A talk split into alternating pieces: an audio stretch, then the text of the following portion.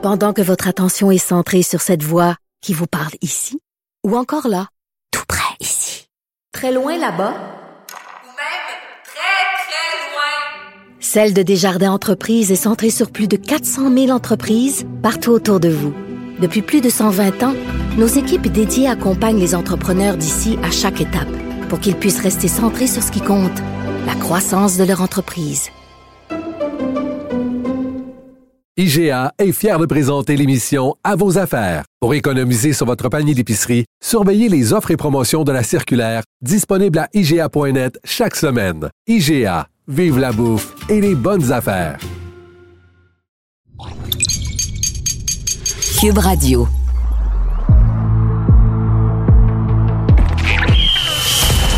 Jean-François Barry. Un animateur pas comme les autres. Avantage numérique. Cube Radio.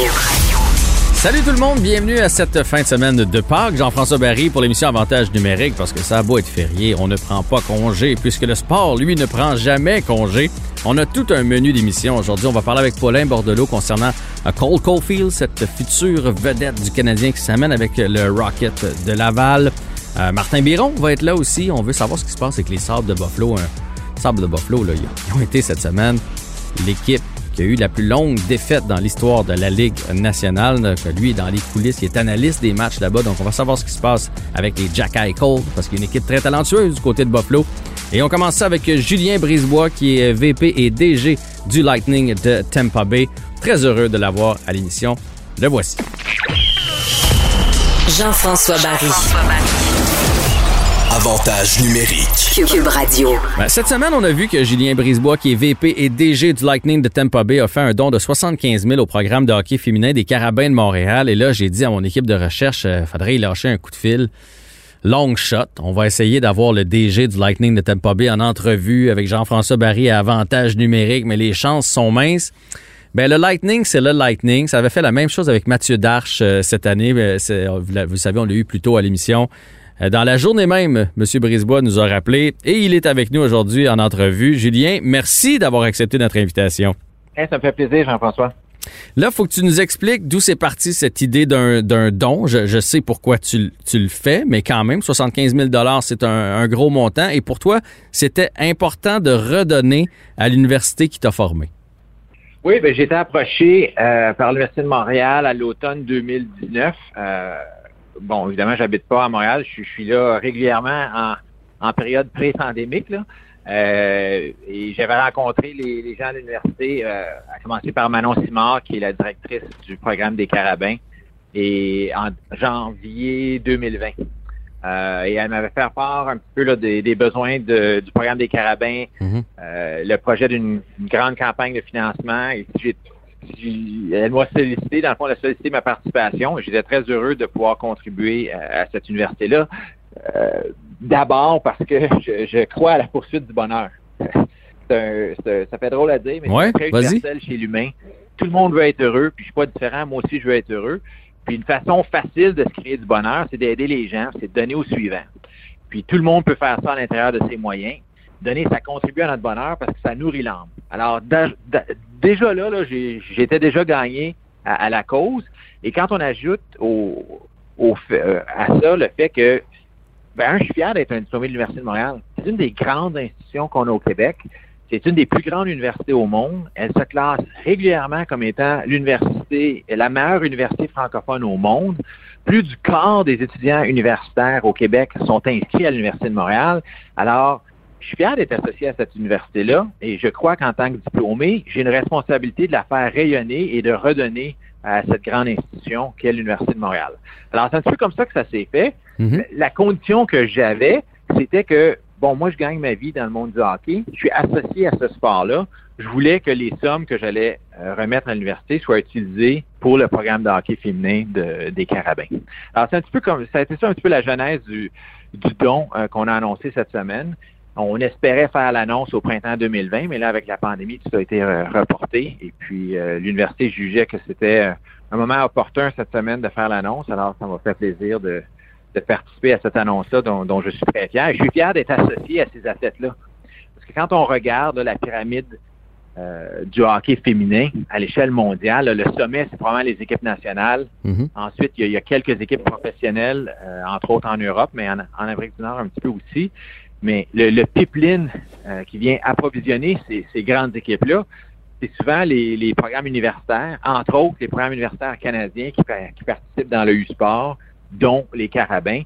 Mais les Carabins, même si c'est une, une, jeune formation, qui a, je pense, seulement une douzaine d'années, ben, elle a déjà deux championnats nationaux. Euh, généralement, elle finit toujours euh, première, deuxième, troisième, année après année. Alors, c'est un privilège pour moi d'être associé à ces grands athlètes-là.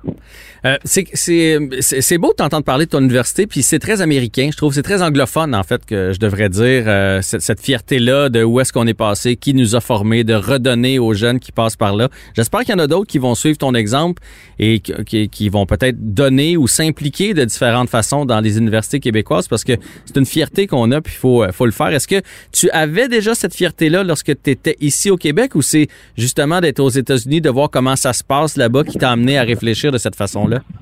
Ben, j'ai étudié à l'Université de Montréal, évidemment, mais j'ai étudié euh, aussi à Concordia, euh, au Québec. Euh, j'ai étudié à une université américaine, à Case Western Reserve à Cleveland, où j'ai étudié le droit également.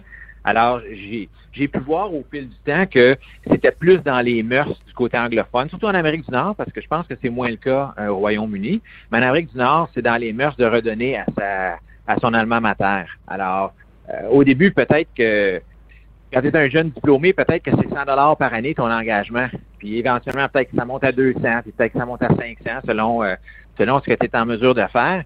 Mais à la quantité de diplômés qu'il y a à l'Université de Montréal, on parle de centaines de milliers de personnes, Mhm. si tout le monde y faisait euh, une, une, petite contribution euh, selon selon ses moyens, ou une plus grande si on est en mesure d'en faire plus, d'en donner plus, c'est pas long qu'on on, on additionne des millions là. Et puis, ça va faire une grande différence. Parce que si on veut maintenir ces grandes, euh, ces grandes universités francophones-là et les, standards de ces universités-là et, et, maintenir la compétitivité de nos universités, ben, en Amérique du Nord, c'est sûr qu'elles compétitionnent avec les universités anglophones canadiennes et américaines. Et si on veut se battre à armes égales, ben, il faut que les diplômés, on, on fasse notre part et qu'on redonne à nos universités, nous aussi. Là, tu as choisi le programme de hockey féminin. Euh, tu es un DG important, influent dans la Ligue nationale de hockey. Tu es quand même le DG euh, champion en titre aux dernières nouvelles. Euh, Peut-être même le prochain aussi, parce que le Lightning va bien, on en reparlera tout à l'heure. Est-ce que ça te donne le goût, là, tu t'es investi financièrement, de t'investir dans le hockey féminin? Parce que si tu décidais de prendre les choses en main, euh, d'impliquer la Ligue nationale, d'impliquer tes contacts, tu serais capable de faire une différence là, pour avoir un plus grand rayonnement pour le hockey féminin. Est-ce que ce don-là laisse présager autre chose pour toi? Ben, je dirais, je vais toujours rester disponible si, euh, si Isabelle Leclerc ou Daniel Sauvageau ou, ou, une joueuse de l'équipe veulent me contacter ou même quelqu'un qui serait d'un autre programme que les Carabins, je vais toujours être disponible si je peux aider. En même temps, entre mon mes deux grandes responsabilités là, au quotidien qui sont d'être père de famille, puis de voir à, à l'éducation, puis à élever mes deux garçons, et puis être DG du Lightning, euh, mon horaire est déjà assez chargé. Alors, ça ça, ça, ça, occupe le gros de mon temps, mais je demeure disponible à la mesure où euh, il y a une opportunité pour moi d'en faire plus ou de, de, de m'engager euh, autrement, c'est certain que je serais réceptif. Là. Ouais, des fois, on a juste besoin d'un petit coup de fil. Là. Euh, Daniel Sauvageau qui appelle Julien Brisebois qui fait Peux-tu juste les peux-tu juste les appeler pour les convaincre? Ça ajoute du ça ajoute du poids parce que le hockey féminin, on l'a vécu ici avec les Canadiennes. Si on veut susciter de l'intérêt, euh, va falloir qu'il se passe quelque chose. Je sais pas de quelle façon. Est-ce que c'est en étant chapeauté par la Ligue nationale, en ayant des hommes d'affaires comme toi ou comme quelqu'un d'autre derrière, mais si on veut que le sport ait un rayonnement et vive de lui-même un jour, que la Ligue soit autosuffisante, va falloir qu'il y ait des gens qui prennent ça en charge. Effectivement, et ça ne sera probablement pas une personne ou une organisation. Je pense que la Ligue nationale a un rôle à jouer. Euh, en même temps, je pense qu'il y a des grandes corporations qui auraient euh, qui tireraient profit de s'associer à des grandes athlètes, euh, parce que si on parle d'une ligue professionnelle en Amérique du Nord, de hockey féminin, ce seraient les meilleures joueuses au monde. Et euh, tu associerais ta, ta, propre marque, ta compagnie, ton produit, tes produits aux meilleurs athlètes au monde. Et généralement, c'est bon pour la marque de commerce quand on est capable de faire ça. Euh, je l'ai mentionné plus tôt cette semaine aussi. C'est très rare que quand tu es parmi les meilleurs au monde dans un domaine, que tu ne réussis pas à gagner ta vie en pratiquant cette activité-là. Hmm. Et euh, je pense que ce n'est qu'une question de temps avant que les meilleurs joueurs de hockey au monde soient en mesure de, de gagner leur vie à pratiquer le, le, le sport qu'est le hockey. Écoute, Julien, c'est très inspirant de, de t'entendre. On, on, connaît le, le, DG, on sait à, quel point aussi tu es, euh, un gars euh, ben, brillant en droit, mais aussi euh, fiscaliste, parce que euh, on a toute la masse salariale à gérer. Maintenant, quand on est DG, c'est pas juste de transiger des joueurs, c'est de s'occuper des finances de l'équipe du même coup. Puis là, tu nous parles du bonheur de donner, tu nous parles de ton rôle de père de famille. Donc, c'est le fun de découvrir de cette façon-là aussi. Fait que je te félicite pour ton don, première des choses. Mais là, je veux quand même qu'on parle un petit peu du Lightning. Ça, ça te dérange pas que je me risque avec quelques questions sur notre équipe de Tampa Bay? Non, vas-y fort. Euh, ben là, je veux savoir, j'ai entendu cette, nouvelle, cette nouvelle-là cette semaine. Vous avez commencé à vacciner les joueurs. Il y a des joueurs du Lightning qui ont commencé à être vaccinés. Vous êtes dans les privilégiés dans l'État de la Floride? Euh, oui, en Floride, la, la vaccination, euh, le critère maintenant, c'est 18 ans et plus. Euh, alors, ça, ça, ça l'a permis à, dans le fond, tous les gens qui veulent être vaccinés, de soit déjà être vaccinés ou d'avoir un rendez-vous dans les prochains jours, prochaines semaines pour être vaccinés. On a certains membres de notre organisation qui, ren qui rencontraient d'autres critères au préalable euh, pour, pour des raisons de santé d'antécédents euh, au niveau de la santé. Mais effectivement, là, très prochainement, euh, pas mal tous les gens de notre organisation qui veulent avoir le vaccin vont avoir au moins reçu leur, première dose d'ici euh, une semaine, je dirais. Bon, mais ça, c'est une bonne nouvelle. Parlons maintenant de ce qui se passe sur la patinoire. Le Lightning est premier avec 50 points. Vous êtes fait chauffer les fesses plus que je pensais par euh, l'autre équipe de la Floride, les Panthers, qui sont aussi à 50 points.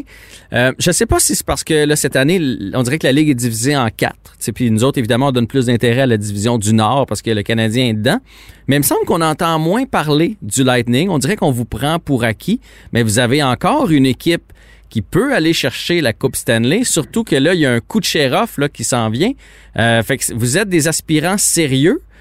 Euh, Est-ce que tu t'attends à bouger d'ici la date limite des transactions pour euh, continuer d'améliorer ton équipe ou vous êtes trop pris sous la masse salariale? Bien, je dirais qu'on étudie et on est à la recherche d'opportunités pour améliorer notre équipe. Ça, c'est un, travail constant. C'est 365 jours par année. Euh, L'avantage de, de, de, cette période-ci, c'est que généralement, il y a plus d'opportunités de, de, conclure des transactions pour toutes sortes de raisons euh, dans les euh, dans les semaines et dans les jours qui, euh, qui précèdent la date limite des transactions.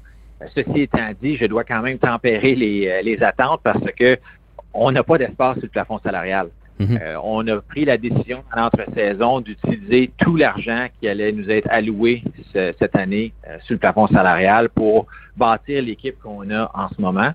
Euh, c'est une équipe que j'aime. Euh, comme tu l'as mentionné, c'est une équipe qui est compétitive, qui peut de façon légitime aspirer à la Coupe Stanley telle qu'elle est en ce moment. Euh, malheureusement, on n'est pas les, les, seuls qui peuvent dire ça. Il y a plusieurs bonnes équipes, comme c'est le cas à chaque année, puis il n'y en a seulement qu'une qui va pouvoir remporter la Coupe Stanley. Mais j'aime notre équipe. Je crois en cette équipe-là. C'est des joueurs qui ont prouvé par le passé qu'ils sont capables de remporter la Coupe Stanley. S'il y a une opportunité qui se présente, c'est certain qu'on va l'explorer et si elle peut se matérialiser, tant mieux, mais en même temps, nous avons aucun espace sur le plafond salarial. Euh, la semaine dernière à Dallas, on a dû jouer à court d'un homme justement parce qu'on n'avait plus suffisamment d'espace pour euh, pour aligner 18 patineurs. Alors, euh, c'est à ce point-là serré qu'on est cette année. Puis on oui. le savait d'entrée de jeu. Et puis, on, on, a commencé la saison en se disant que fort probablement notre seule addition en cours de route, ça allait être Nikita Kucherov le, le, temps venu en séries éliminatoires. Et puis, je doute fort qu'une équipe soit capable de faire une transaction qui va avoir autant d'impact que de rajouter Nikita Kucherov à une équipe. oui, ça c'est sûr. Pour les gens qui sont moins euh, ferrés de la Ligue nationale de hockey, ça a été euh, le joueur par excellence euh, l'année passée. C'est-tu l'année passée qu'il a, qu a, gagné le championnat des marqueurs ou c'est il y a deux ans? Il y a deux ans. Il y a deux ans. Donc, oui, c'est toute une addition que, que, vous allez avoir. une des solutions, là, puis on en a parlé en début d'année, c'est Tyler Johnson qu'on qu aurait pu tasser parce qu'il y a quand même un gros contrat. Puis je pense que le Lightning peut gagner sans, sans lui. Euh, mais je veux savoir à quel point c'est difficile pour un DG lorsqu'un joueur a fait partie de l'édition qui a gagné la Coupe Stanley. Donc, on est un peu redevable. Il a, gagné, il a donné une Coupe Stanley à la ville. Euh, il a fait partie de cette équipe-là. Puis après ça, est-ce qu'il y a comme une espèce de sentiment de je, je peux pas le tasser, je peux, je peux pas l'envoyer dans les mineurs même si je le paye parce que j'y dois quelque chose? C'est-tu difficile pour un DG? C'est sûr qu'il y a un côté humain, euh, il y a un volet humain à, à nos responsabilités. Euh, mais en même temps, euh, notre réalité, surtout euh, compte tenu là, des, des dommages créés à notre, à notre industrie par la pandémie et aux revenus de, notre industrie en raison de la pandémie, c'est qu'il y a très peu de nouvel espace qui se crée dans la Ligue nationale à titre de, d'espace de, de, plafond salarial. Il y a des décisions qui doivent être prises. Euh, il y a de jeunes joueurs qui méritent des augmentations de salaire et qui sont en droit de les obtenir. Nous, l'été dernier ou l'entre-saison dernier, on a dû euh, offrir des, augmentations de salaire à Tony Cirelli, à Eric Cernak, Mikhail Sergachev.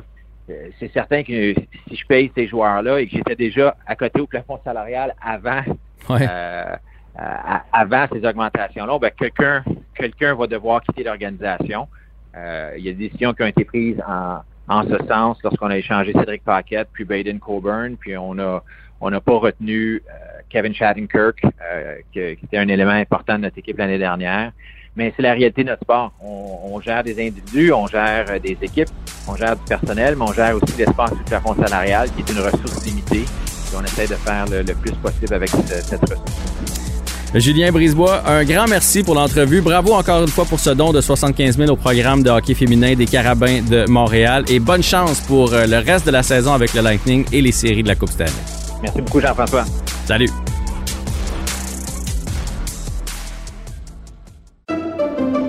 Pendant que votre attention est centrée sur cette voix qui vous parle ici ou encore là, tout près ici, très loin là-bas, Celle de Desjardins Entreprises est centrée sur plus de 400 000 entreprises partout autour de vous. Depuis plus de 120 ans, nos équipes dédiées accompagnent les entrepreneurs d'ici à chaque étape pour qu'ils puissent rester centrés sur ce qui compte, la croissance de leur entreprise. IGA est fier de présenter l'émission À vos affaires. Pour économiser sur votre panier d'épicerie, surveillez les offres et promotions de la circulaire disponible à IGA.net chaque semaine. IGA Vive la bouffe et les bonnes affaires. Vous écoutez Avantage numérique avec Jean-François Barry. Bon, je voulais parler des sables de Buffalo. Chandail extraordinaire, un beau logo qui me rappelle des souvenirs de jeunesse. Je sais pas, moi, j'ai de l'affection envers les sabres. Euh, J'avais pris plusieurs joueurs des sables, d'ailleurs, dans mon pool en début d'année parce que je trouve qu'ils ont des joueurs talentueux, ils ont des jeunes prometteurs. Je me disais, bon, ils vont progresser, les sabres vont s'en aller dans la bonne direction. Malheureusement, cette semaine, ben, heureusement pour eux, ils ont mis fin à une, une séquence de 18 défaites consécutives. C'est devenu, à égalité avec les Penguins de Pittsburgh, l'équipe qui a perdu le plus de matchs en, de façon consécutive dans l'histoire de la Ligue nationale. On va parler avec Martin Biron, ancien euh, gardien des Sabres de Buffalo, qui est maintenant analyste pour, euh, pour l'équipe des Sabres. Il suit l'équipe, donc il va pouvoir nous en dire un petit peu plus. Comment ça va, Martin? Oui, ça va, ça va pas pire. Ça allait mieux il y a 10 minutes parce que nous, samedi, il va y avoir des partisans au match des Sabres ici à Buffalo. Alors, faut qu'on se fasse tester pour la COVID. Puis là, ben, j'ai eu le, le, Q-tip dans le nez. Là, hmm ça, ça a gratté le fond, là. Puis euh, si j'achoume durant l'interview, ben tu sais pourquoi. oui, écoute, je l'ai eu, moi, le test de la COVID. J'ai eu même la COVID, donc je, euh, ils, vont quand même assez loin. Ça picote, on va se le dire, là, ça picote. Oui, mais... J'ai eu un petit haut le cœur, moi aussi, dans la gorge.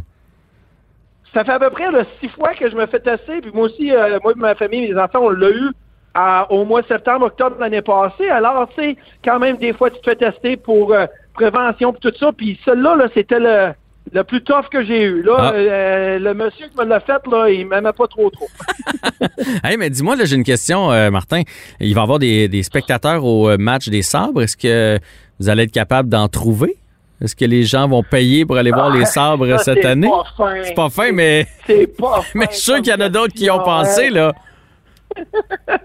non. je vais te dire, ça a été. Ouais. Les Bills ont eu deux games de playoffs au stade ici à Buffalo cette année. Il y avait seulement, je pense, 4000 personnes ou 5000 personnes à la game des Bills quand ils ont eu le match.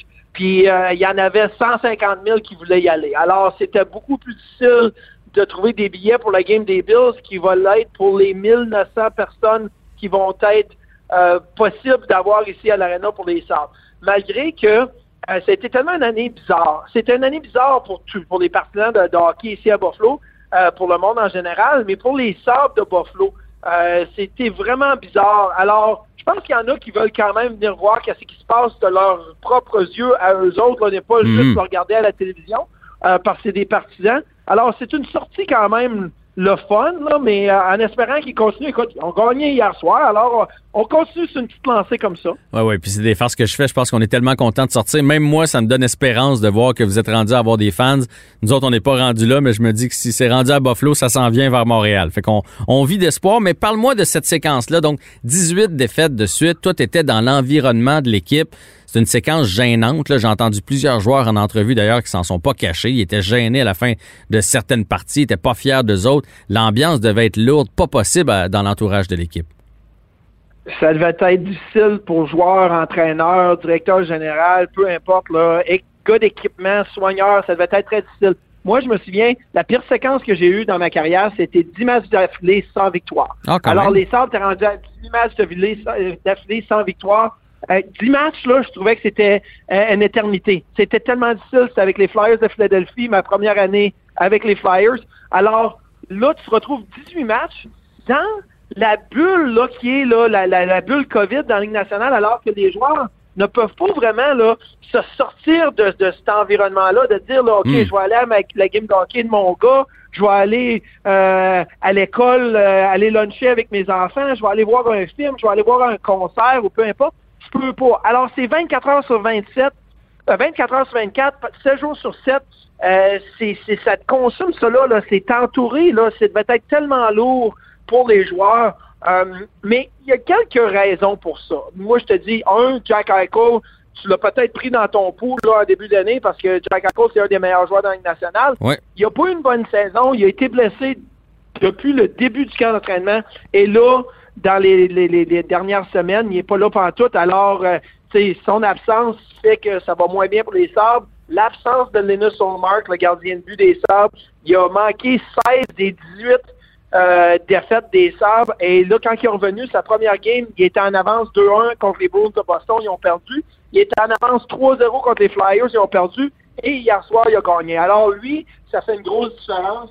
Euh, mais avec Jack Eichel, avec Linus Olmark qui n'était pas là, c'est sûr que les défaites ont continué là, s'accumuler. Ouais, mais il y a d'autres bons joueurs. Je pense à Reinhardt, je pense à, à Ristolainen à la défensive, euh, Dallin que vous êtes allé chercher au premier choix au, repêchage euh, cette année, Taylor Hall. Donc, du talent, il y en a à Buffalo, Martin. Qu'est-ce qui manque? C'est pas du talent qui manque, c'est quoi? C'est des vétérans, c'est de la profondeur ou c'est du meilleur leadership? Ben, euh, je pense que ça commençait un peu avec Ralph Kruger. Puis Ralph Kruger, c'est un méchant bon gars. C'est un gars intelligent, mais c'est un gars qui euh, voit plus à long terme ses, projections et son plan de match et son plan avec l'équipe. Alors, peut-être que d'ici 2, 3, 4, 5 ans, son plan, euh, sa projection à long terme aurait marché, mais à court terme, présentement, ça ne marchait pas. Alors ça, il a fallu que ça change. Et là, ils ont amené Don Granato, qui était euh, adjoint à Ralph Kruger. Et là, il est euh, entraîneur-chef par intérim. Et ça l'a changé. Il a dit déjà au début, il a dit, regarde, ça changera pas dès le prochain match. Là. Ça va prendre une dizaine de jours, peut-être une semaine et demie, deux semaines, pour changer. Mais on va euh, changer notre philosophie, changer notre structure. Ça, ça l'a ça l'a aidé. Il joue beaucoup mieux défensivement.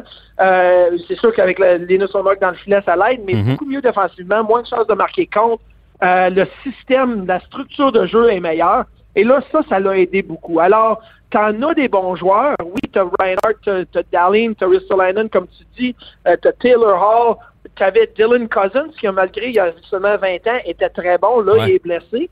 Euh, t'en as quand même des bons, mais la structure n'était pas là. Et là, dans les trois, quatre derniers matchs, tu vois la structure vraiment être meilleure, surtout dans la zone défensive, puis ça, ça l'aide. Et c'est pour ça que il est net 3-0 contre les Flyers. Oui, ils ont paniqué en troisième période, mais il menait quand même 3-0. Hier, il menait 4 heures après deux périodes. C'est le meilleur jeu défensif va aider au succès de l'équipe. C'est ça là, qui, est, euh, la, priorité de l'entraîneur-chef Don Donato. Donc, avec un meilleur système, on va y arriver.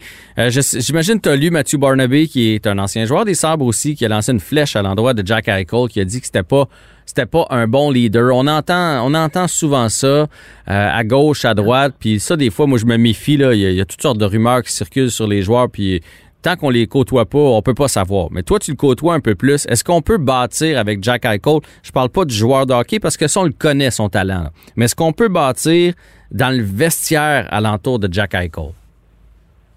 Ben, c'est sûr qu'il y a beaucoup encore à apprendre. Euh, mais il a appris beaucoup dès la saison dernière et la saison avant. Et là, tu vois, tu vois des meilleures choses euh, côté leadership de Jack Eichel. Écoute, c'est un jeune qui a toujours, toujours eu de bonnes qualités de leader partout où il était, avec euh, équipe, l'équipe américaine des, moins de 20 ans, les moins de 18 ans, même lorsqu'il jouait collégial et dans la nationale, c'est sûr que c'est différent. C'est pas la même chose. Tu avec des adultes, tu avec des, personnalités différentes, des, gens qui viennent d'un peu de tout partout dans le monde. Alors, c'est un apprentissage. Mais moi, j'ai vraiment vu que l'année passée, il a appris beaucoup. Et euh, je le voyais dans la chambre, je le voyais sur la passoire, sur le, le banc des joueurs. Euh, un, meilleur, un, gars un peu plus positif qu'il l'était auparavant. Mais quand tu gagnes pas, quand tu perds, c'est hmm. sûr que c'est plus difficile. Tu veux pas toujours être positif, tu peux pas toujours être le leader là, qui dit Ah ouais, les gars, on continue à travailler. Des fois, tu, tu, viens frustré et tu viens fâché. Mais je pense que Jack Eichel, il a vécu cette frustration-là et cette colère-là. Ça l'aide pas euh, les, images que tu vois à la TV. Mais lorsque tu, lui parles dans le vestiaire ou euh, sur la route à l'hôtel ou dans l'avion ou dans l'autobus, je pense que c'est un gars qui peut être un leader, mais les circonstances ici à Buffalo qui fait que c'est de défaite en défaite en défaite et d'année perdante en année perdante, ça l'aide pas. S'il l'entoure bien, s'il améliore euh, le groupe de joueurs et là, avec une meilleure structure, l'année prochaine, je pense qu'on voit Jack Eichel redevenir le joueur qu'il était l'année passée et dans une situation peut-être un peu plus gagnante. Et là, tu vois un bon leader. Mais euh, nomme-moi un bon leader dans des équipes partantes. Il n'y en a pas beaucoup, c'est plate, mais c'est ça qui fait un peu la perception de Jack Eichel présentement, c'est que l'équipe n'a pas gagné. Je comprends super bien. Puis des fois, c'est ça, on le voit faire la baboune, mais les gens réalisent pas qu'il se met lui-même de la pression. Ça veut pas dire qu'il est pas content ou qu'il a pas à cœur le, le, souci des autres dans le vestiaire ou etc. C'est juste que quand tu es le meilleur joueur, tu voudrais contribuer, faire en sorte que ton équipe, euh, ton équipe gagne. Il y a peu d'équipes dans la Ligue nationale de hockey cette année qu'on est convaincu qu'ils vont être des vendeurs à la date limite. Les sabres, on est convaincu. Il n'y a aucune chance de faire les séries. Euh, à ton avis, qui pourrait partir? Et les Sabres visent à aller chercher quoi? Des choix au repêchage, des jeunes espoirs? Ils veulent se renforcer à une position ou à une autre? Ben, ça va être difficile d'aller chercher des, joueurs comme tels dans ton alignement parce que les équipes qui vont vouloir trancher avec toi d'ici la, date limite des échanges, le 12 avril, c'est des équipes qui veulent garder le joueur parce qu'ils sont dans une bonne position. Alors, tu vas aller chercher des choix de repêchage et des espoirs présentement avec des joueurs comme Taylor Hall, possiblement Brandon Montour, Tobias Reader, Riley Sheehan, des joueurs qui sont agents libres euh, sans, sans, compensation, complètement autonomes euh, cet été. Après ça, le, le, ça c'est le court terme. Le, moyen terme, c'est peut-être Sam Reinhardt, c'est peut-être Rasmus Ristolainen, mais tu n'auras pas le retour que tu voudrais avoir avec ces joueurs-là hmm. avant la date limite des échanges. C'est probablement juste cet été, si tu décides de transiger des joueurs comme Ristolainen ou Reinhardt. Euh, alors, je ne m'attends pas à ce qu'il y ait de grosses transactions, mais des petites transactions. Tu sais, tu, transiges un Taylor Hall, tu vas chercher peut-être un choix de première ronde. Euh, peut-être c'est un choix de deuxième ronde et euh, un, prospect que, tu vas avoir. Peut-être que tu échanges Brendan Montour pour un choix de deuxième ou troisième ronde. Il y a, quelques transactions disponibles, peut-être cinq 4-5 joueurs, mais tu n'iras pas refaire ton équipe au complet d'ici les deux prochaines semaines. Ça, ça peut se faire cet été si tu décides de regarder des, gars comme Reinhardt et Ristolainen. Je veux qu'on parle vite, vite, vite du Canadien de Montréal et surtout de la situation des gardiens. Tu es un ancien gardien. Puis là, au moment où on se parle, le Canadien s'en va affronter les sabres. Euh, on se parle jeudi, puisque là, c'est le long congé de Pâques qui s'amène au Québec. Donc, le Canadien, pas les sabres, les sénateurs, pardon. Donc, c'est le match contre les sénateurs ce soir. Ça va être Jake Allen devant le filet. Moi, je suis surpris. Euh, Carey Price a eu 10 jours de repos à cause de la COVID. Il y a eu un petit match facile de 16 lancés contre les Oilers cette semaine. Est-ce que tu trouves qu'il n'est pas assez souvent devant le filet pour trouver son rythme? Ben, le rythme, là, il n'y a pas à le trouver présentement là, au début d'avril. Il a le trouvé euh, au début mai, à fin d'avril. Puis la, la, situation est un peu un, peu spécial parce que faut pas juste que tu penses à Curry Price présentement, faut aussi que tu penses à Jake Allen. Mhm. Jake Allen qui a eu un break de 10 jours et plus.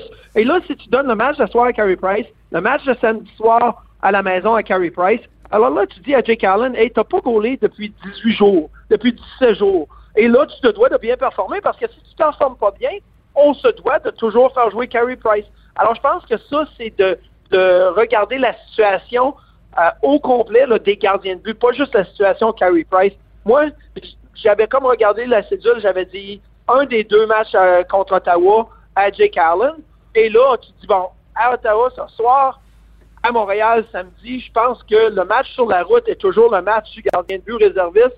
Moi, j'en ai vécu souvent. C'était toujours l'association de l'Ouest sur la route. C'était mes matchs, ça. Fait que je le savais. Tu sais, je me préparais pour jouer contre Minnesota au Minnesota ou contre Colorado au Colorado. Alors, là, c'est différent, la cédule cette année, mais un match sur la route, un jeudi soir, comparé à un match à la maison samedi soir, je pense qu'on sait, on sait tous que Carey Price est, souvent plus souvent dans le filet le samedi soir à la maison, même s'il n'y a pas de partisans, là, c'est la, la, grosse soirée. Alors, euh, je pense que c'était là prévu, j'avais comme prévu euh, le match de Jake Allen ce soir, puis si tu donnes du repos présentement à Carey Price, je pense que tu dois lui donner un boost là, au milieu avril. À partir du 15-16 avril, tu lui donnes plusieurs matchs, peut-être 4-5 d'affilée, et tu dis comment tu réagis à ces 4-5 matchs-là, parce qu'on va en avoir besoin plus tard dans la fin de la saison. Alors, tu commences à te préparer pour la fin de saison, la fin de série, mais pas aujourd'hui. Tu commences ça dans 2-3 semaines.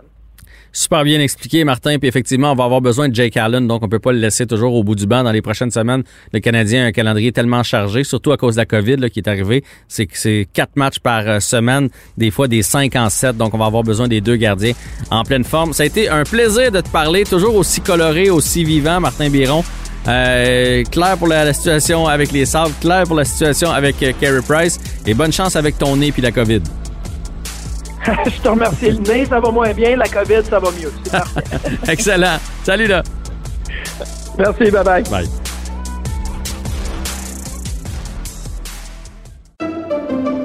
Pendant que votre attention est centrée sur cette voix qui vous parle ici, ou encore là, tout près ici, très loin là-bas, ou même très, très loin, Celle de Desjardins Entreprises est centrée sur plus de 400 000 entreprises partout autour de vous.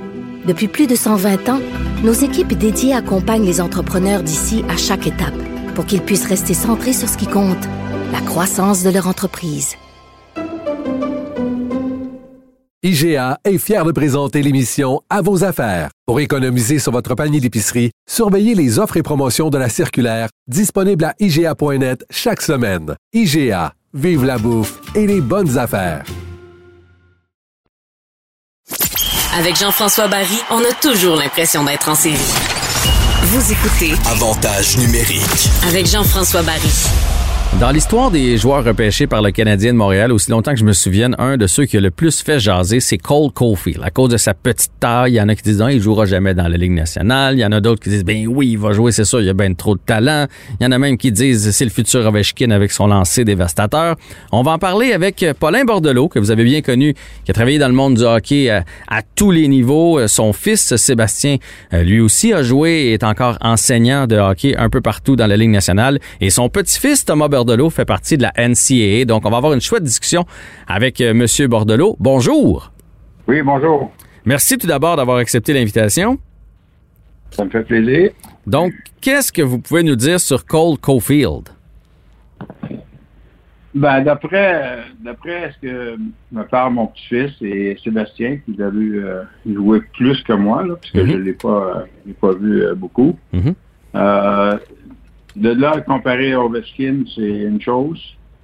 Euh, de là à dire qu'il ne fera pas euh, la Grande Ligue, euh, c'est autre chose. Il a beaucoup de talent, c'est un marqueur naturel. Et puis, probablement que ça va lui prendre un an ou deux, peut-être même trois, avant de continuer son développement. Mais pour moi, personnellement, ce que j'entends, ce que j'entends dire de- de mes proches, puis euh, ce que j'ai vu à date, euh, moi, je vois pas comment il peut euh, manquer de, de jouer dans la Ligue nationale puis d'avoir du succès dans la Ligue nationale. Et je le comparerais peut-être à, à Mitch Marner, euh, Hmm. William Nylander, des joueurs talentueux comme ça qui ont c'est des marqueurs, c'est des marqueurs naturels, des fabricants de jeu, c'est euh, c'est des gars qui sont très intelligents euh, pour se démarquer, euh, pour recevoir la, rondelle euh, dans un endroit où il va pouvoir prendre des lancers. Puis euh, moi, j'ai aucun doute qu'il va jouer dans la Ligue nationale. Ouais, mais ça, c'est sa force, de toujours être à la bonne place pour recevoir, pour faire son fameux one-timer, comme on dit en, en bon français. Euh, J'ai une question sur son lancer. Parce qu'il y a quand même euh, une marge entre la NCAA, le Rocket et la Ligue nationale de hockey.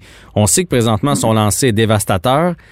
Est-ce que les gardiens de la Ligue nationale euh, vont être aussi impressionnés par son lancer? Tu sais, un Carey Price, un Vasilevski, est-ce que, est-ce que ces, ces joueurs-là, ils en ont vu d'autres, ils en ont vu toutes sortes de lancers. Est-ce qu'il est puissant au point de déjouer même les gardiens de la Ligue nationale de hockey? Ou une fois dans, la, dans le grand circuit, ça va s'égaliser tout ça? Mais comme j'ai dit, euh, c'est sûr que les premières années, il ne marquera pas 50 buts par match là, par, par, année. Mais euh, il va se développer aussi, il va se renforcer, puis euh, son lancer il va être encore meilleur. Puis euh, moi, Sébastien Ao, c'est ce genre de, de joueurs-là qui, euh, qui ont un, sens, comme j'ai dit tout à l'heure, où se placer, quand et au bon moment. Et puis, euh, souvent, le gardien, n'a pas le temps de réagir complètement, même si le lancer, c'est pas le lancer d'Ovechkin ou euh, comparable à, c'est là, le lancer de Matthews, mais c'est quand même quelqu'un qui va qui va progresser, puis que son lancer, euh, après deux, trois ans, je pense qu'il il va être capable de battre les gardiens aussi régulièrement qu'il l'a fait dans le collège, mais je parle pas de, tout de suite, je parle de deux, trois ans. Oui, oui. C'est pas juste la force de son lancer dans le cas de Caulfield, c'est la dégaine aussi. Donc euh, là, si vous parlez dans deux, trois ans, vous trouvez que c'est une bonne décision qui commence à Laval, qui allait se faire les dents avec Joël Bouchard là-bas pour la fin. Est-ce que est-ce que c'est une bonne idée de le monter à Montréal d'ici la fin de la saison ou on le laisse à Laval, puis peut-être même à Laval pour l'an prochain? Ben, moi, je le laisserai à Laval. Personnellement, je le laisserai à Laval. À moins qu'il y ait des blessés euh, comme à Montréal maintenant. Euh, Toffoli est blessé, c'est un marqueur naturel aussi. À moins que euh, il monte là-haut, puis il pratique avec euh, le taxi squad, puis éventuellement, s'ils ont besoin d'un joueur, bon, ben, ils peuvent, ils, donner, euh, ils peuvent se mouiller euh, le bout des orteils un peu dans la Ligue nationale à quelques, quelques occasions. Mhm. Mais je pense que le- la façon que les Canadiens ont joué et jouent en ce moment, euh, ça va être difficile d'avoir une place là, dans, l'alignement. Ouais. Dernière question sur, euh, sur Cole Caulfield. Euh, ça fait déjà cinq minutes qu'on discute ensemble et vous, vous m'avez même pas parlé de sa taille. Donc, sa taille n'a pas l'air de vous déranger. Vous l'avez même comparé à un Sébastien Ao qui fait quand même six pieds. Là. Euh, donc, la taille de Caulfield, c'est pas quelque chose qui devrait l'handicaper si je, vous- si je vous lis bien. Là.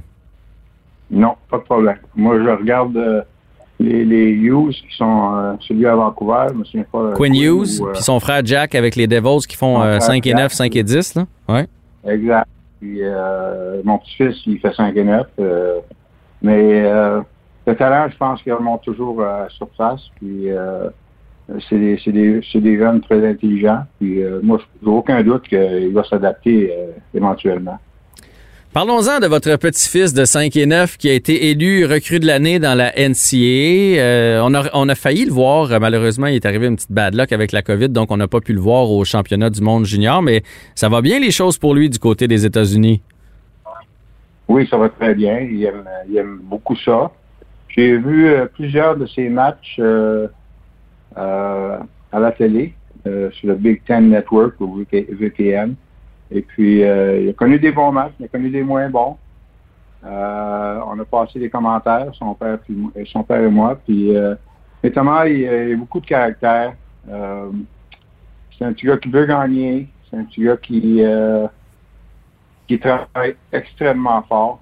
Euh, L'hiver comme été, il devrait s'en revenir bientôt euh, au Québec. Puis euh, je suis certain qu'il va recommencer l'entraînement d'ici euh, deux, trois semaines. Alors, euh, il y a une bonne saison. Il faut pas oublier non plus que quand je regardais les matchs, je disais souvent à Sébastien, il, il critiquait, il était plus critique que moi. Mhm. Mais je lui disais, oublie pas Sébastien qui est sa première année à ce niveau-là, puis euh, il joue contre des hommes. là. Ben oui. Euh, il joue contre des joueurs, il y a beaucoup de joueurs de 20 ans, de 21 ans dans, dans cette ligue. Je regarde à Minnesota, Minnesota, il y a une équipe, euh, ils ont remporté le, le championnat national. Ils ont une équipe euh, assez âgée. J'ai vu des matchs contre eux. Thomas, il y a eu des bons matchs contre eux, il y en a eu des moins bons. Et euh, on voit la différence euh, entre un gars de 20 ans, 21 ans, euh, euh, comparé avec un jeune qui sa première année à ce niveau-là. Alors, il va, il va continuer sa progression. Puis, euh, moi, je pense que je suis pas inquiet pour lui. Le meilleur est à venir. Donc, lui a choisi d'aller évoluer du côté des États-Unis, puis on va se le dire. Moi aussi, j'ai un, un fiston euh, qui aurait joué contre vous, d'ailleurs, dans le Midget 3 cette année. Euh, malheureusement, là, il n'y a, pas eu de saison. Puis là, on, se fait parler de ça, là, le, junior majeur, la NCAA, la USHL, la BCHL. Maintenant, il y a plusieurs chemins pour les, les jeunes hockeyeurs. C'est quoi la différence pour le commun des mortels? Quelle est la différence? Quel est l'avantage? Parce qu'on a l'impression que c'est de plus en plus euh, tendance d'aller jouer dans la NCA. Quel est l'avantage? Puis c'est quoi la différence avec la Ligue junior majeure du Québec? Ben moi, je dirais que Thomas, c'est euh, peut-être plus facile pour lui euh, pour ses études. Lui, il va avoir, il veut, il est allé à l'université pour en, en, en majeure partie pour pour les études. Mhm.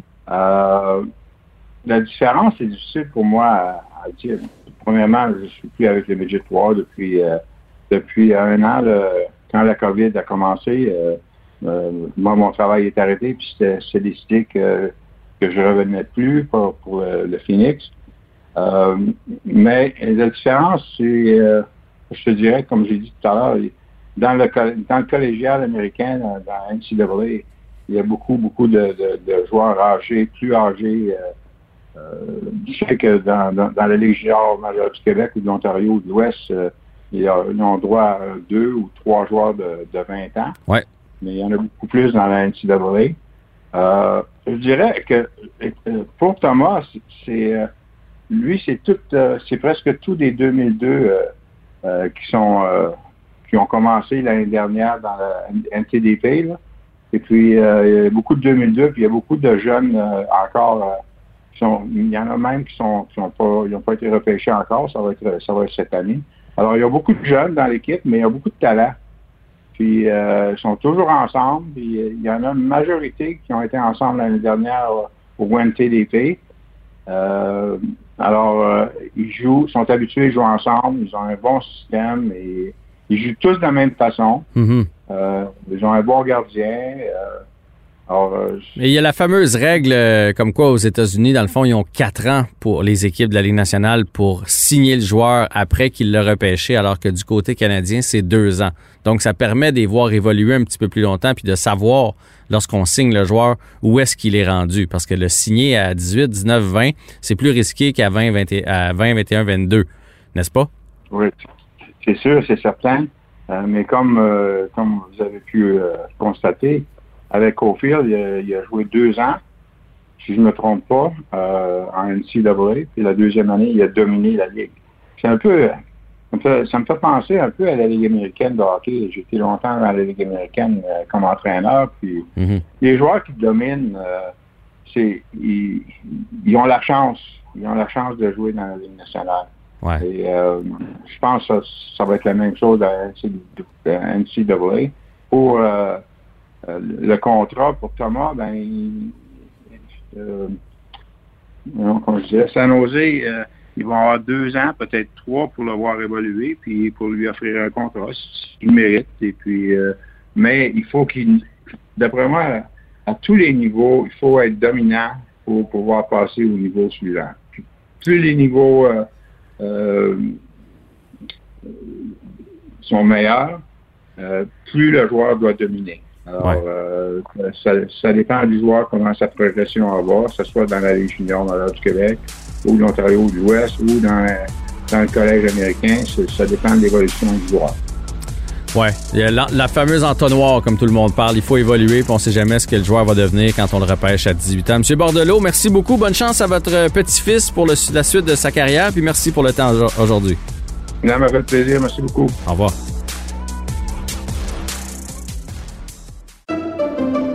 Pendant que votre attention est centrée sur cette voix qui vous parle ici, ou encore là, tout près ici, très loin là-bas, Ou même très, très Celle de Desjardins Entreprises est centrée sur plus de 400 000 entreprises partout autour de vous. Depuis plus de 120 ans, nos équipes dédiées accompagnent les entrepreneurs d'ici à chaque étape pour qu'ils puissent rester centrés sur ce qui compte, la croissance de leur entreprise.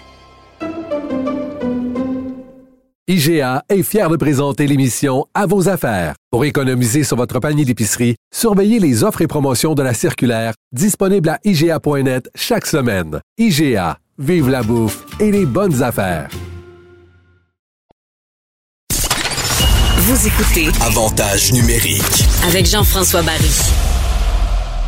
On termine l'émission avec notre segment dans le vestiaire avec Olivier Primo. Olivier qui nous a dit la semaine dernière, moi si j'étais un investisseur parce qu'on parlait du stade olympique, on parlait du retour des expos, moi j'investirais bien plus dans des matchs de la NFL.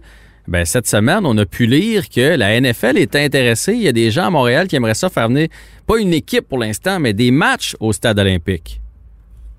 Oui, puis je pense que, écoute, c'est drôle parce que ça fait au moins deux ans et demi que j'en parle, parce que moi, je tiens un festival là-bas qui s'appelle Métro Métro, et ça faisait des années que j'étais pas allé au stade avant ça, et je me rappelais plus comment le stade, bon, euh, oui, il est passé date un peu, là, mais comment c'est facile d'aller voir euh, du sport au stade olympique, bon, les accès de métro, euh, le stationnement, et quand, quand j'étais là, bon, je suis un fan de football, je, je disais justement aux, euh, aux personnes responsables là-bas, je comprends pas pourquoi vous essayez pas de toutes vos forces d'avoir une équipe de la, de la NFL, au moins pour des matchs préparatoires, un peu comme le baseball, qui ont connu du, du, du gros succès ici. Euh, puis ils m'avaient tout regardé en, en, en, en voulant dire T'es-tu complètement fou, la NFL va jamais venir ici, on n'est pas un beau marché, euh, le stade est quand même désuet. Euh, on va commencer par le stade parce que là, la NFL s'est intéressée bon, à regarder la possibilité de peut-être venir jouer des games ici. Euh, mais à partir de 2022, ce qui est, qui est quand même rapide, là, dans un an et demi en fait. Et le marché de Montréal, je l'ai expliqué souvent, c'est super intéressant parce que premièrement, on n'a pas, on a un sport majeur ici. Deuxièmement, c'est un peu, euh, ça croise pas vraiment la saison du Canadien. oui, quelques mois, mais pas, euh, pas plus que ça. Et la NFL, euh, le, le- le Québec est reconnu comme une ville de football là. depuis des années, des Ouais. années. On a le record. euh, Une province, en la, fait. la plus Province de football. Exactement, province de football. Et on a le record du plus grand, euh, je l'ai juste en anglais, excusez, de la attendance, là, euh, assistance, Assistance, dans un match de football, exactement, pour la Coupe Grey. Fait on sait que Montréal est une, une ville de football. On sait aussi que c'est facile à Montréal de remplir sept fois le stade pour de la NFL. On va le remplir en, en cliquant des doigts. Puis tu sais, en ce moment, aux États-Unis, quand tu construis un stade de football, c'est environ entre 1,2 et 1,7 milliards. On s'entend dessus là, que là, je connais pas mes chiffres, mais on met un demi-milliard dans le stade, il est flambant neuf le stade. Puis on a un stade de football incroyable, deux bouches de métro, du stationnement souterrain, ce que personne n'a à Montréal. Fait que je, je vois pas pourquoi les gens riaient de moi à l'époque. Euh, puis là, regarde, c'est sorti, euh, c'est sorti ce matin pendant qu'on se parle, puis là, c'est drôle, là, tout le monde est bien excité de voir la NFL à Montréal. Mais c'est euh, vrai que ça serait hallucinant. T'as-tu pensé? oui, ben oui. Hey, même des matchs hors concours, là, même euh, des matchs pré-saison, on s'en fout. Là. Ben, Et ça se vendrait, allez. les billets, ça serait malade. 100 Puis je vais garder mes sources pour moi, mais à l'époque, il y a 8-10 ans, euh, il y a un groupe à Montréal qui avait été approché pour justement tenir un match hors concours. Vous vous rappelez, là, il y a 8-10 ans, la NFL avait commencé à faire des matchs euh, en Europe. C'était la, grosse folie là-bas, à Londres, partout. Et il avait regardé le Canada pour ça et il s'était informé pour le stade olympique. Puis ça coûtait à peu près entre 5 et 8 millions euh, pour recevoir un match de la NFL. Et pour le vrai, moi, quand j'ai ça, oui, ça paraît cher comme ça, mais il faut comprendre c'est quoi la NFL. Il faut comprendre que c'est un contrat de TV de 100 milliards de dollars, pas comme la, la NHL. C'est là que la, vraie grosse argent est pas dans le baseball, et pas dans la NBA, et dans la NFL. C'est complètement fou. Et les commanditaires courent après le football. Pourquoi? Parce qu'il y a beaucoup moins de matchs ils peuvent se concentrer sur une courte saison avec beaucoup moins de matchs. C'est beaucoup plus payant pour les commanditaires être là. Et on a déjà une énorme structure au Québec de football universitaire qui, si jamais la NFL débarque à Montréal, je mettrais un petit 2, là, euh, un, petit, pari de 2 piastres que la Ligue, euh, notre universitaire, notre football universitaire va changer à 4, à quatre essais très rapidement. Euh, moi j'ai en tout cas j'espère que ça va fonctionner. Les retombées économiques dans un genre de quartier comme ça, puis on oublie le baseball là, ça ne fonctionnera jamais. Ça a été prouvé.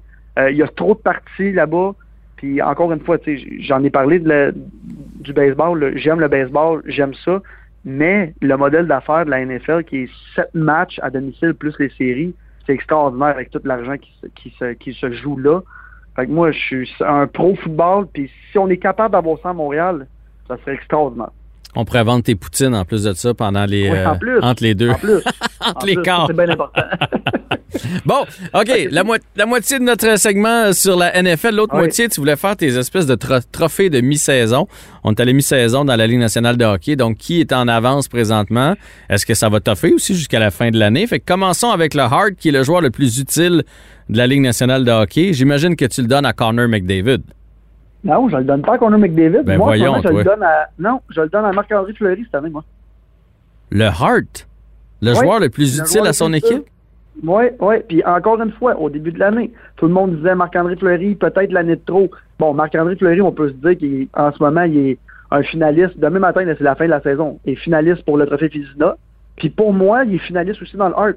Puis pour un, un joueur de cette trempe-là, rendu à cet âge-là, je vois pas pourquoi il serait pas considéré. Puis il y a des. Moi, en tout cas, je trouve qu'il y a des bonnes chances. Ben, j'y enlève rien, là. J'y enlève absolument rien. Puis c'est vrai qu'on est surpris puis étonné. Puis je pense que ça joue dans notre jugement. Parce que je Ben pense oui, que ben tu peux, si tu retires Marc-André Fleury, le Vegas a encore une bonne équipe. Puis moi, c'est de même toujours que j'évalue le Hart.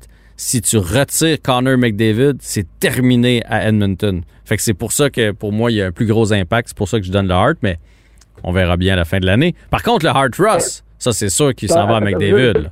Ça, c'est le. Le hard c'est même pas une, même pas une question, le McDavid euh, fois 1000. Là. Mais juste pour revenir au hard, t'as raison. Mais tu sais, quand tu nous dis que ça, ça nous joue un petit peu dans, dans le cœur, dans la tête avec Marc-André Fleury, est-ce que tu penses que ça joue, ça joue pas dans le jugement des autres non plus? Moi, je pense que ça joue dans le jugement de tout le monde. Alors, on verra bien si là, il continue sa saison comme ça et où est-ce que Vegas va se rendre. Mais euh, encore un petit deux, un petit deux sur le côté. Hard Ross, McDavid, euh, je vois pas comment McDavid peut pas gagner. Le gars va faire plus que 100 points cette année. Ça n'a aucun bon sens. Dans une Euh, saison écourtée, là. Imagine, dans une vraie saison, il serait en- sur un pace de 140. Là. Ça n'a aucun bon sens. Et je vais te dire de quoi je pense qu'il ferait plus que 140 parce qu'oublie pas qu'il n'y a pas eu de vraiment de pré-saison. Euh, il y a tellement de games. Le- le- le- la cadence est tellement, tellement imposante et fatigante pour les joueurs. Ça fait longtemps et des années, puis toi aussi, là, tu, capotes sur le comme moi. Quand est-ce la dernière fois que tu as, vu un joueur aussi spectaculaire? Moi, c'est l'arrivée d'Ovechkin. Je, je me rappelle pas avoir vu un joueur aussi spectaculaire que, que Conor McDavid. Ah, je suis d'accord parce que euh, Crosby est plus cartésien, c'est plus, euh, oui. il est spectaculaire, mais, mais la fougue, la vitesse, le côté spectaculaire, honnêtement, je pense qu'on remonte dans les années 80, sinon, à la belle époque des Oilers, puis de Mario Lemieux, puis de- des années où il y avait beaucoup, beaucoup de buts, Brett Hall, puis tout ça. Là. Ça fait longtemps qu'on n'a pas eu un. Fait que oui, le Hard Ross, il y va, ça c'est sûr. Euh, le Maurice Richard, Ça, ça va être euh, justement, là, notre, notre ami Corner est en train de remonter la, la pente à une vitesse grand V. Euh, ça va jouer. euh, bon, j'aimerais vraiment dire Toffoli. ben, on oublie ça avec sa blessure en ouais, plus. Là. Exact. Ouais. Exact. On oublie ça, mais écoute, on va quand même sûrement avoir un, un- un top euh, 15 meilleur marqueur de la Ligue nationale. Euh, moi, je vois quoi? On voit-tu un Matthews, McDavid, puis... Euh, Moi, je pense que c'est Matthews.